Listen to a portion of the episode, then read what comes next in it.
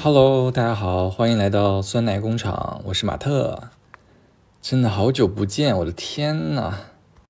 很抱歉啊，我之前这个 B 站的更新啊，了解我的同学都知道，我之前还是发过 B 站视频的。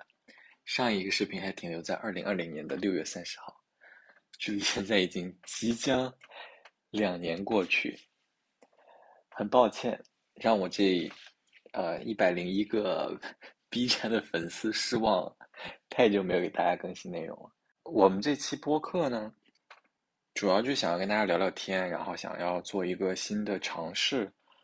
嗯，我过去这段时间意识到说，做 B 站可能对我来说还需要一些调整吧，或者是没有想清楚要做什么。对，包括我不更新 B 站的原因，可能最主要也是因为没有想清楚要做什么方向的内容。然后第二个原因就是因为我总会觉得没有什么是想要跟大家分享的，原因就是这些东西好像不值得跟大家分享啊，分享出来会会占用大家太多的时间，也没有什么好好炫耀的，对吧？各方面比我做的优秀的同学大有人在，所以就不如保持低调，啊，不如就什么都不发，大概是这样的。不过最近我就意识到说，其实没有必要这样苛责自己，对吧？所以我就想说，哎，换一个呃内容的形式，比如说播客，对我来说其实编辑起来比较简单。同时呢，我又是一个话痨，我有时候特别特别爱说话。那播客对我来说就是一个相对来说比较轻松的跟大家聊聊天的一个方式。然后同时我我自己又很喜欢听播客，我觉得播客会让人觉得，嗯，这个主播也好，或者是。这个里面说话的这个人，他跟我很近，对吧？他甚至就在我身边，有一种陪伴感。我觉得这个是很多形式和内容，它它不会有这么强烈的陪伴感吧？也有可能是因为我自己对声音这个东西是比较啊敏感的，或者是我挺喜欢听别人声音的，所以我我可能对于这种音频类的的产品本身就有这种好感吧。Anyway，那这个酸奶工厂呢？这个播客叫这个名字，我知道你可能一开始就在吐槽啊。但这个酸奶工厂这个播客，我想要跟大家聊些什么呢？嗯，我想要就是跟市场上的一些播客不太一样。我其实也没有太多像能够像其他的一些老师啊或者前辈一样给大家教教一些道理，或者跟大家去讨论一些实时的问题。我可能也会去讲，但我不想把它做的很严肃，因为我自己是一个很容易严肃起来的人。嗯，如果你如果你认识我的话，我除了会说话 话比较多之外，我有时候会很容易严肃起来，嗯，比如严肃的思考一些问题，严肃的跟别人讨论一些东西。所以我我希望我的这个播客能够轻松一点，就是你在任何时间你听这个播客都不会觉得呃有有压力。有的时候我听，嗯，就是有些内容我听多了，你会觉得内心里的负能量会特别多。对，所以我就不想聊这些一一些东西，就跟大家聊一些轻松的、日常的。然后最近的话，啊，我刚刚回国，然后目前正在郑州隔离，啊，这个隔离路漫漫，马上就要隔离结束了。希望下次给大家发播客的时候，我就已经回家了，或者已经去深圳了。我的天呐，对吧？希望一切顺利，到时候下一期播客再跟大家更新我我去哪里了。嗯，最近发生了很多事情啊，大家可能也都啊，无论你在哪儿，可能你多多少少也都感受到了，有很多这个负能量的事情。然后包括我自己，可能也遇到了很多这个麻烦啊、糟心啊、糟心的事情。包括我今年其实压力感觉就挺大的。于是乎那天就在跟朋友聊天啊，就是大家就在讨论分享关于焦虑的故事。突然就意识到，说很多我们遇到的一些问题，它其实都是来自于，嗯，不确定性。就比如说，我们太希望能够获得一个明确的答案，我太希望有那种掌掌握一切、对？预知未来、未卜先知的那种能力。但是很多时候，我们又没有办法。比如说，我们做不了任何事情，我们没有办法提前获得一个结果。于是乎，就会有非常大的不确定性在那里。然后就是正因为这些不确定性，它让我变得非常的焦躁、恐惧，对吧？我我想很多，我做很多，有一些事情，你当然，比如说你去做准备啊，或者是你去沟通啊，你去尝试，有可能会换来一个比较好的结果。但很多时候，有些事情，你发现你做任何事情都都没有办法得到一个结果，直到那个事情发生了。而且很多事情都是这样的，比如说，比如说我这次回国，现在回国特别麻烦，我一共要做呃四次核酸吧，然后每一次哪如果就是任何一次核酸，你检测出来有问题，你都不能回国了。我最紧张的一次就是我最后一次核酸，最后一次核酸是距离我上飞机十二小时之内，我要去做一次核酸。十二个小时之内，就意味着我所有东西都已经准备好了，比如说我的行李箱，对吧？我送机，然后包括这个各种东西，那银行卡、电话卡，可能这边都交代了一些事情，所有的事情都办妥了。如果你这个十二小时的核酸检测报告出了问题，那我就 GG 了，对吧？我就完全回不了国，包括我整个暑期所有的安排全被打乱。我当时在那个检测机构等这个。检测结果的那半个小时是我人生当中最煎熬的半个小时。那个时刻就是我什么都做不了，我只能等那个医生三十分钟之后把我的报告给我。啊，这个报告它可以是任何的结果，对吧？它可能是啊，也没有那么多结果了啊，它也就也要么就是阳，要么就是阴嘛，对吧？啊，我觉得天哪，就是我没有任何事情我能做，就是完全等待老天爷的安排。后来我一想，我觉得太好太好笑了，就是明明这个事情我什么都做不了，但我当时的那个心情就焦虑到不行。然后再包括什么呢？再包括比如说，如果你今年在秋招啊，或者春招啊，或者怎么样的，你你会参加一些面试，对吧？你投简历，那比如对方的公司他是否通过你的面试，是否通过你的简历，这个这个过程其实对我们来说也是一个黑盒，我们永远不知道他。他最后的结果是什么？直到他更新了他的官网，对吧？直到他更新了我们的个人状态，我才知道我能不能拿到。在这个过程当中，我们又会陷入疯狂的焦虑，然后思考要怎么办？我要问人啊，万一过了怎么办？万一没过怎么办？其实都是都是徒劳，都是徒劳，就是一切的这些都不能改变任何结果。我之前还有个想法，就是说啊，我去做最坏的打算嘛。就比如说，我会思考说，哎，假如说这个事情没有一个很好的结果，嗯，我会怎么样？我会把它看开，我觉得这不是什么大事，没关系。事实证明呢，结果当它出来的时候，如果它是一个不太好的结果，我依旧会非常的难过。我并没有因为我提前那段时间焦虑和准备，在我最后迎接结果的时候，我的这个心理防线是有提高的，并没有。所以后来我。嗯，我再去处理这种，就所谓的你永远得不到答案的问题，就直到它发生，你才能你才能得到结果的这种问题的处理方法，总结下来有两点吧，可以分享给大家，大家也可以判断一下，你生活当中或者你最近遇到这些糟心事有哪些是因为，嗯，就这种你完全是无能为力的事情，你只能等待它它的结果发生的事情。那第一个处理的方法就是，就是无视它。听上去好像有点这个不健康啊，就是比如说很多人他会说啊，你有情绪，你就要先把情绪处理了，你不能压抑着你的情感。嗯，但对于这一类问题，我觉得无视它是最对于我来说是最有效的。简单来说，就是你不能沉浸在这个情绪当中，我需要马上找一件事情去转移我的注意力，因为本身它就是无解的，对吧？你转移了注意力，说不定你你你过一会儿再来看这个问题，你的心情就不会那么的焦躁。给大家举一个举一个我的亲身经历。我之前我是一八年的时候，好像是呃一八年一九年大三的时候，我去香港大学交换了半年。香港那个地方就是节奏非常的快。我自己我自认为我自己是一个适应能力很强的人，但我到了香港，我依旧最开始我非常一段时间，我就是非常长的一段时间，我都非常的不舒服。它节奏快没问题，但它最致命的是，它我二十四小时，我感觉我都在一个很快的节奏。包括我回到我自己的宿舍，我自己宿舍呢是跟一个呃印度，他也是留学生，印度留学生住在一块儿。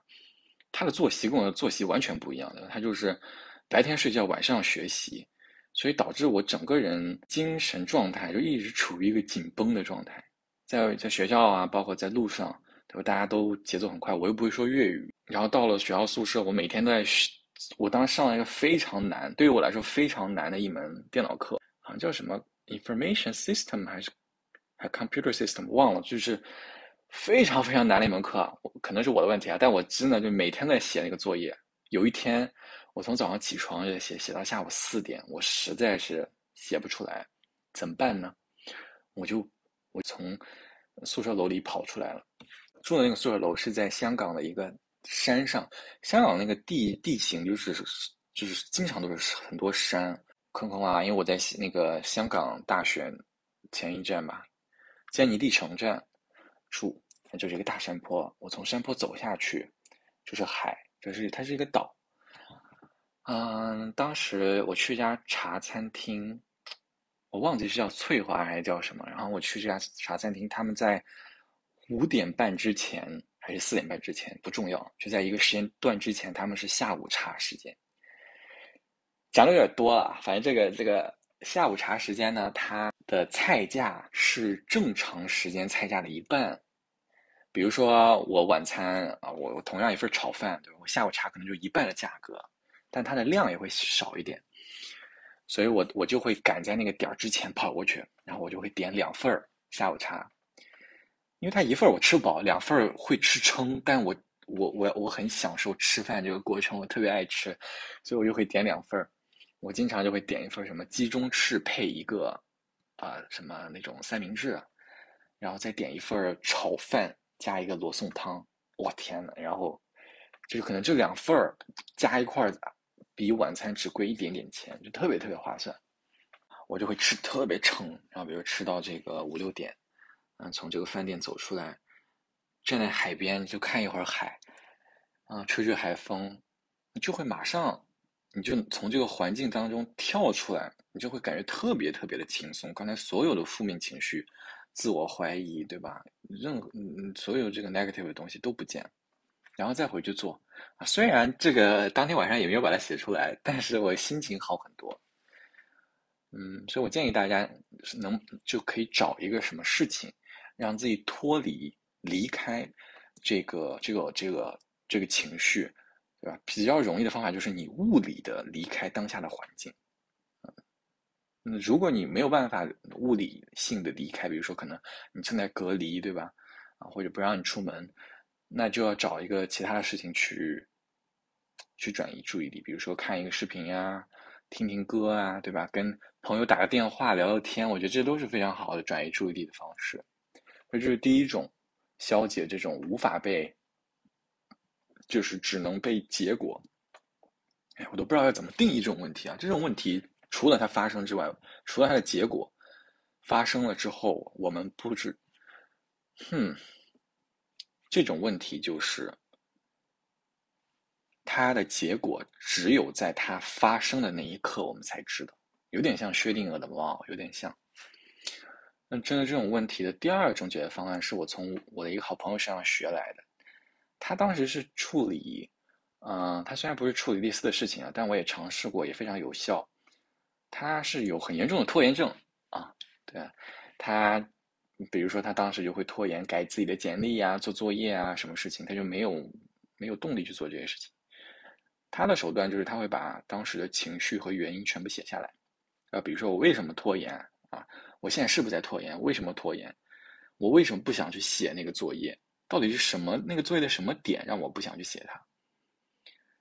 我有一天下午的时候，莫名其妙的，就是我不知道是我身体出了问题还是心理出了问题，就整个人 emo 到了极点，而且是我我就是我做任何事情，他我都走不出来那个情绪。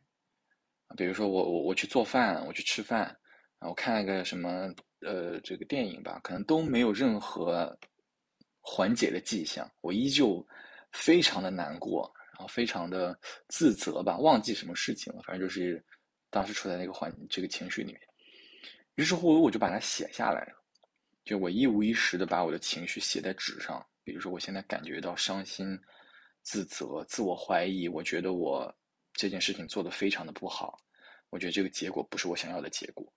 原因是什么啊？然后我我曾经希望我能做到什么样的状态，但是我为什么没做到它？就类似于这样。我后来意识到，它其实本质的逻辑是说，强制你去很理性的分析这件事情，对吧？强制你跳出来，然后转换一个思路，转换一个做法。嗯，可能跟刚才我说的这个，呃，物理性的离开一个环境，可能有这种异曲同工之妙。但我觉得你可以选择哪个方法适用你，二选一。对，希望能够帮助到大家吧，在最近这段特殊时期，希望大家都能保持心理健康。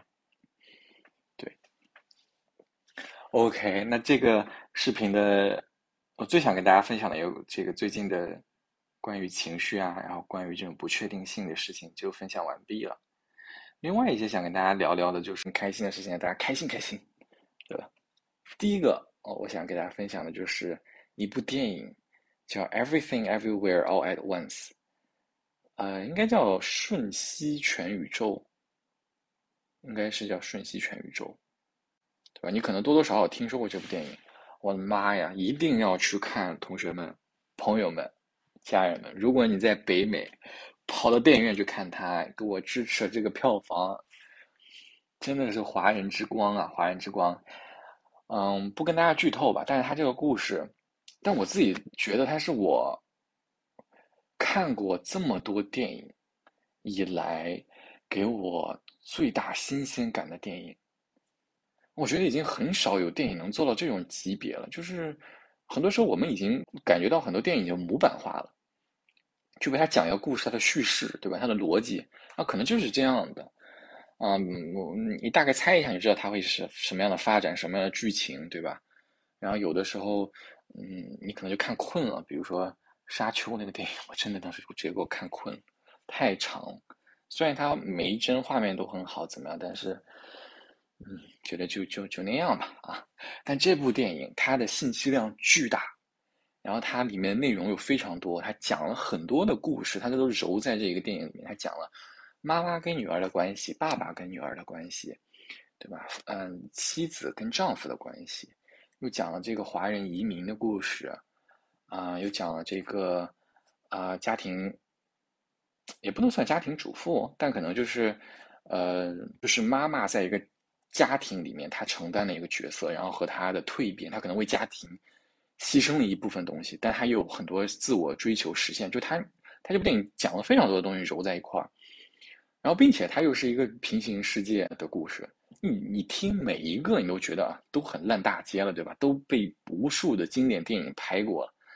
但这部电影，它它不会让你觉得丝毫的杂乱和没有必要。就你会觉得它所有东西都非常的合理，而且就是精彩绝伦，就是好看。我天呐，我的这个词汇量如此的匮乏，但它真的非常的好看。嗯，而且它里面有一幕是我我从来没有在任何电影里面看到的，我觉得是整部电影的点睛之笔。而且你去看，你一定知道我在说的是哪一段。我我相信，肯定大多数人都会觉得那一段是最出彩的。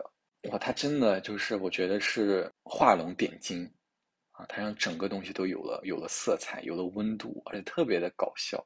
最后一点就是，我觉得这部电影它有很多让我感动的地方，但它不会让我哭。就我无数次眼角湿润，被这个主人公的故事感感染到，但我并不会哭。就有很多电影，它，我觉得那个导演他就是想让我哭，啊，我就我就会我我我有时候不想哭的，你知道吧？哎呀，这个男儿有泪不轻弹啊，男儿有泪不轻弹。但就是，那确实我很容易我很容易共情吧，所以有些时候我看一些。催泪电影，我哭的稀里哗啦的。这部电影它不会让我哭，我就觉得哎，温暖啊，温暖感动。所以就是，如果你有机会，一定一定要去看。那除了这个之外呢，还有什么是值得开心的事情啊？就关于我值得开心的事情，就是我成功回国了。虽然可能我在最开始已经提到了，但是确实对我来说是一个非常非常重要的事情啊，非常幸运。期待这个暑假一切顺利。我在国外的时候就我特别喜欢看吃播，经常看吃播。我这次回来，我觉觉得这个暑假有两个东西是我必须要去吃的。等我从这个隔离酒店离开，我在这不能点外卖。等我能够吃到那个东西，我一定要去吃。第一个就是冒鸭血，啊，不是冒鸭血，说错了。第一个就是冒烤鸭，它应该是四川，嗯，不是成都就是重庆。对不起啊，嗯，四川的小伙伴，但反正它就是冒菜跟烤鸭的结合。我的妈呀，冒菜好不好吃？好吃。烤鸭好不好吃？好吃。这两东西合在一块，它能不好吃吗？朋友们，我看那个吃播，我我真的嘴角在流流眼泪啊！我的妈呀！你想想，把这个烤鸭，我的天呐，脆脆的。啊，烤鸭好像也不脆啊，这烤鸭香香的，我我特别喜欢吃吃鸭肉。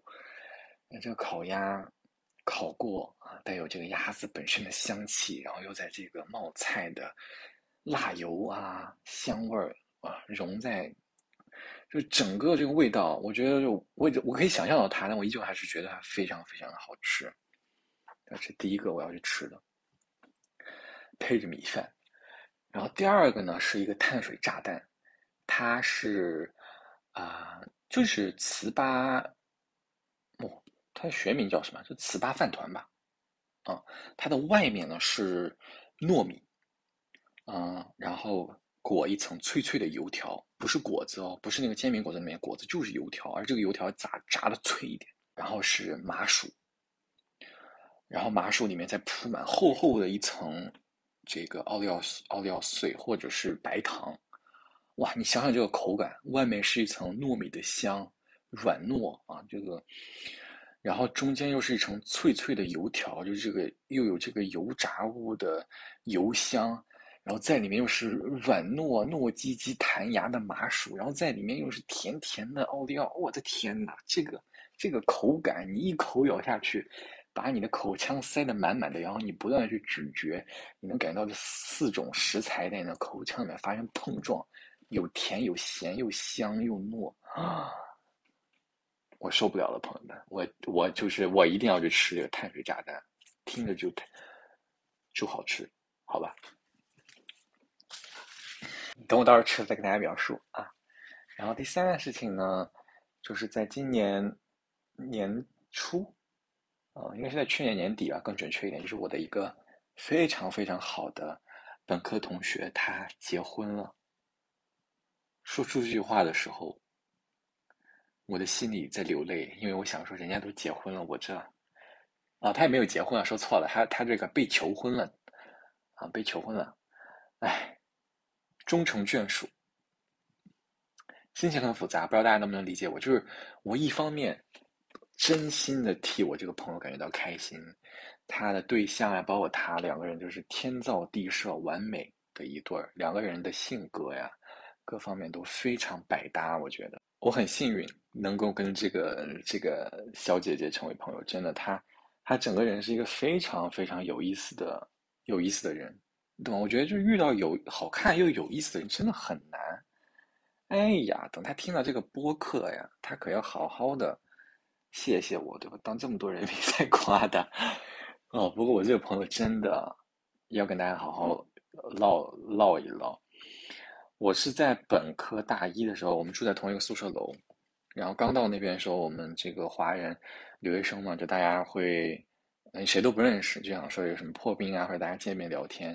但是我跟他应该就是在这种宿舍里面组织的狼人杀，他是坐在房间的角落。就这种坐在角落，但你都依旧觉得他浑身在发光，全场就显着他了。但他又非常的低调，穿了一个黑色连衣裙，坐在这个房间的一个角落，然后默默的看着大家，非常的安静。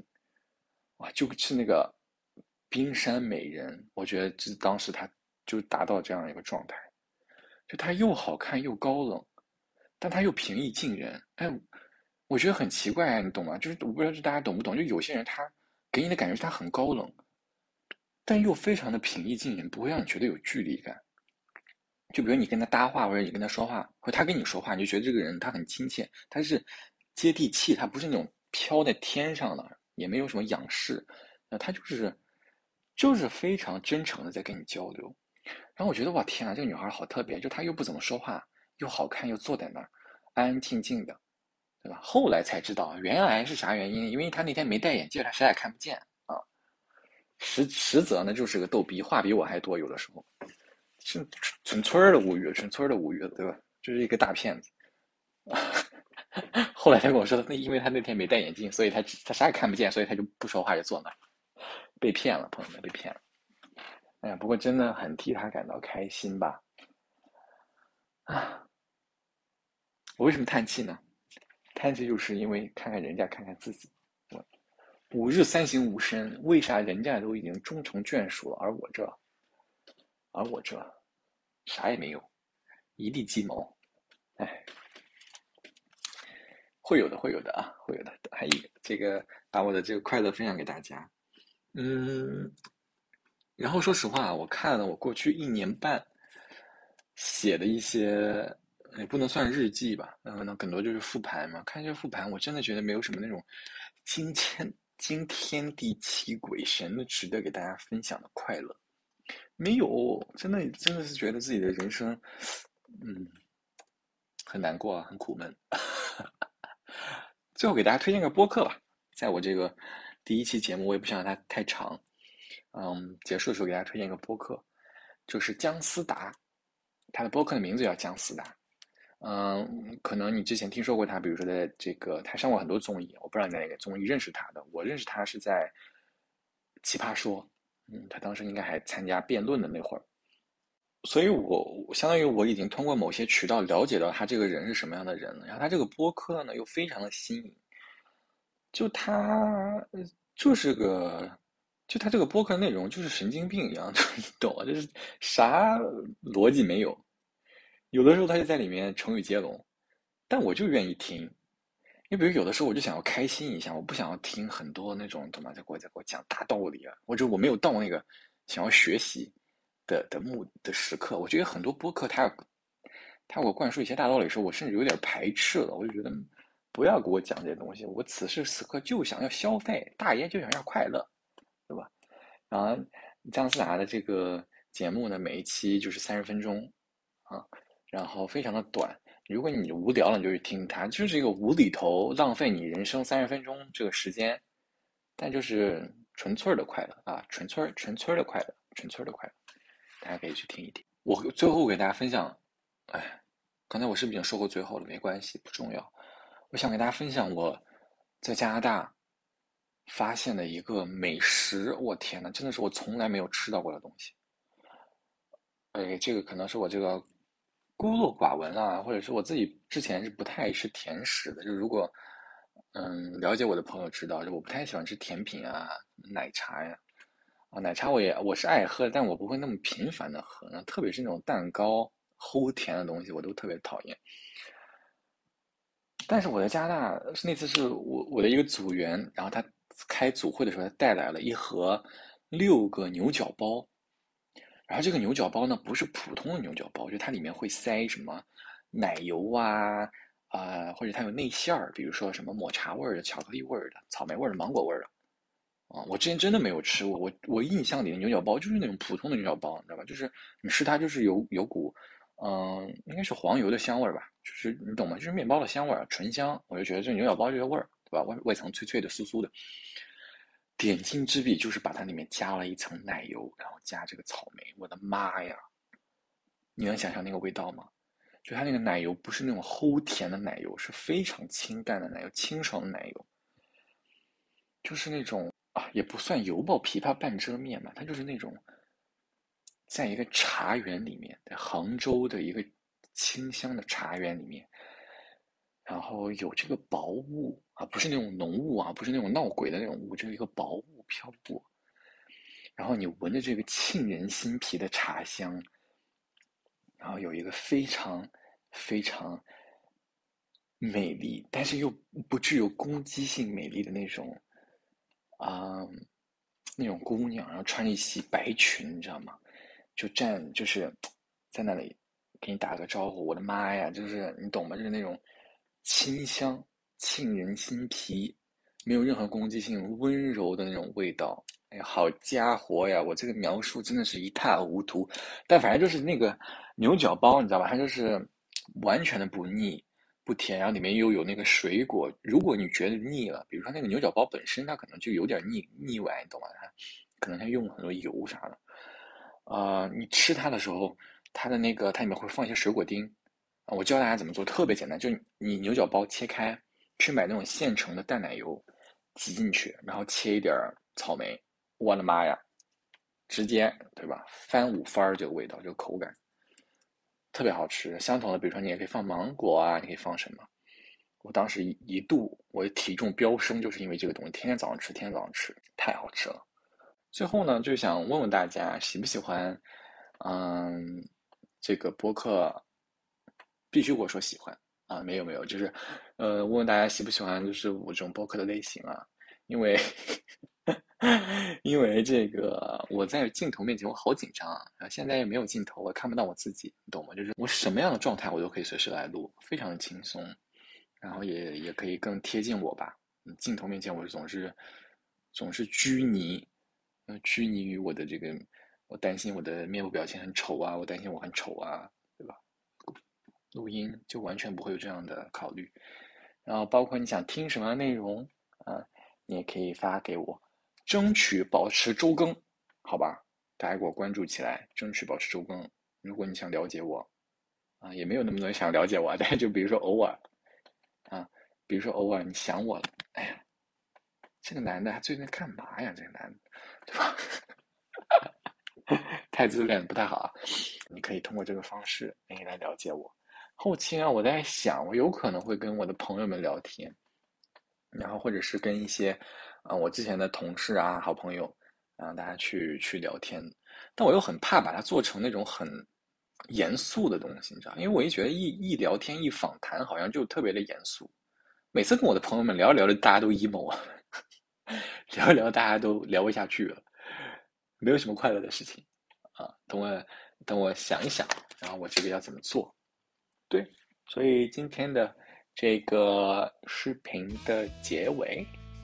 就这样了，啊，好吧，大家再见，然后期待你今天是非常愉快的一天，拜拜。纯粹的无语了，纯粹的无语了，这是后期的马特，我一直把播客 说成视频，非常抱歉，呃，相信我会越来越好的，拜拜。